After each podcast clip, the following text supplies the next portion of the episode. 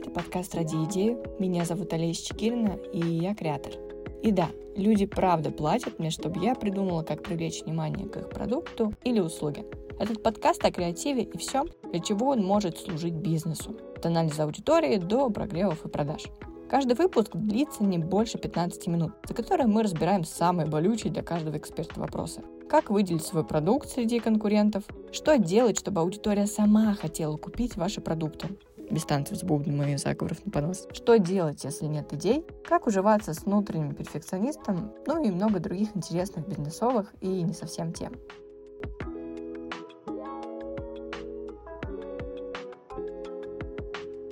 Предыстория этого выпуска. Недавно мне прилетело предложение поработать над прогревом к запуску одного мини-курса по Reels.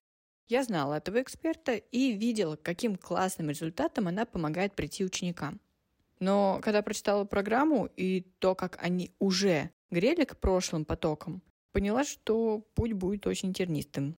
И головника от кучи возражений тут явно не избежать.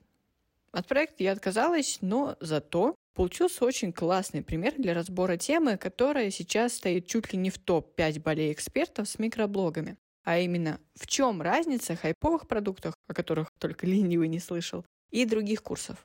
Почему одного купят кота в мешке, а другой перед этим обработает еще тысячу возражений. Сегодня в подкасте поделюсь своими наблюдениями и мыслями на этот счет и расскажу о пяти ключевых правилах создания продукта, про которые обычно начинают говорить с фразы «Офигеть, ты видела это?»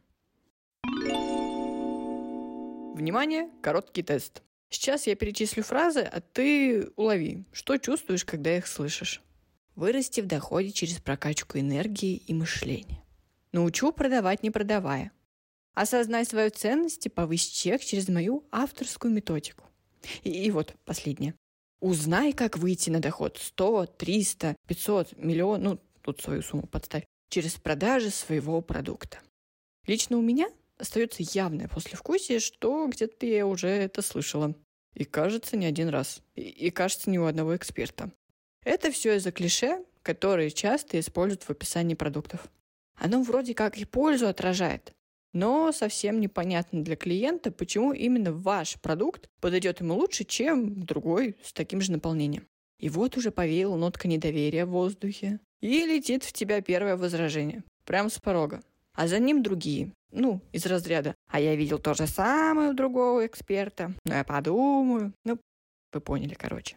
Когда в вашем продукте собран целый букет из таких клише, вместо ваших уникальных смыслов, он будет посредственным. Ну, белым шумом, короче говоря.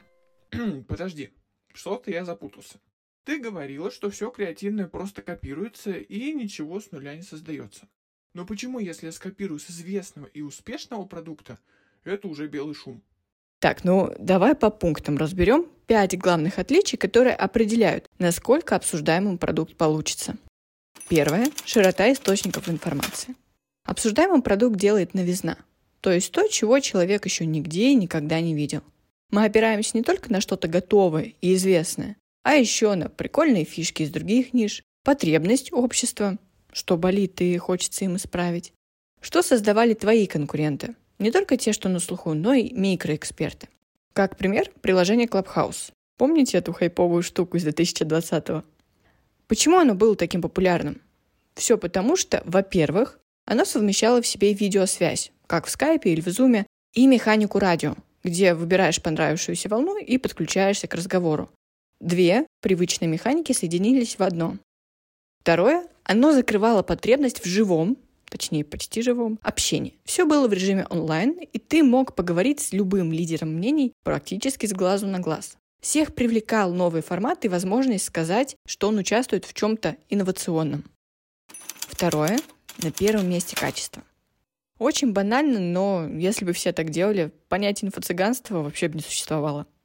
Мы охотно говорим о том, что нам нравится и приносит положительные эмоции. Поэтому в известных продуктах, к которым возвращаются снова и снова, часто заложен практический опыт автора и расчет движения ученика на 5 шагов вперед. Что тут у нас? Модуль про цели?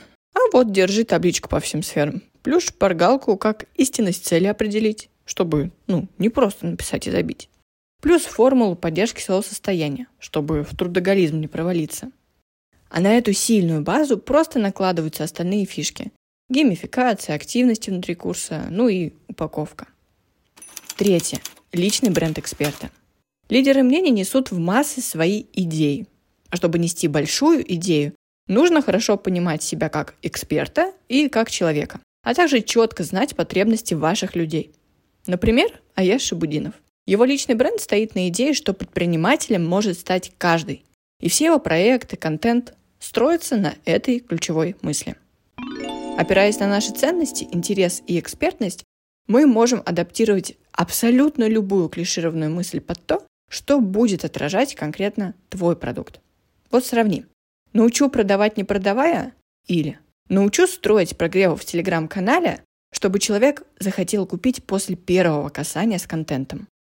Во втором случае просто раскрыто, за счет чего будут учиться продавать не продавая. Поэтому доверять этому хочется больше. Ну и экспертность здесь считывается гораздо лучше. Четвертое. Ограниченность входа в продукт. Помнишь поговорку «запретный плод всегда сладок»? Отличие ажиотажного продукта от посредственного в том, что он доступен лишь определенному кругу людей. Например, можно оплатить только в течение часа. Дальше продаж не будет никому.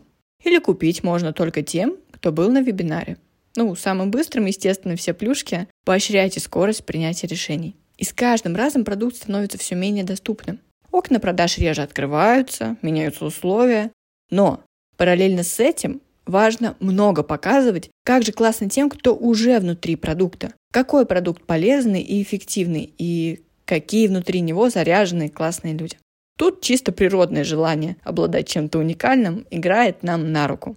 Дай возможность человеку почувствовать себя особенным и очень-очень любимым. Пятое. Постоянный маркетинг. Продолжай говорить о своем продукте до самого конца. Вспомни, как ты сам решаешь что-то купить не первой необходимости. У одного услышал, что это крутая штука, у другого увидел, и еще сто раз услышал название продукта в сторис у эксперта. И вот тогда просыпается этот жгучий интерес узнать, что ж такое прячется внутри, ну и стать счастливым обладателем этого продукта. Пробегись по пунктам, которые мы сегодня разобрали, и проверь свой продукт. Что можно усилить прямо сейчас, чтобы он стал вирусным? Оставляй оценку выпуску, если дослушал этот мини-чек-лист до конца и делись в своих социальных сетях. Пусть остальные повторяют, а ты рожай идею.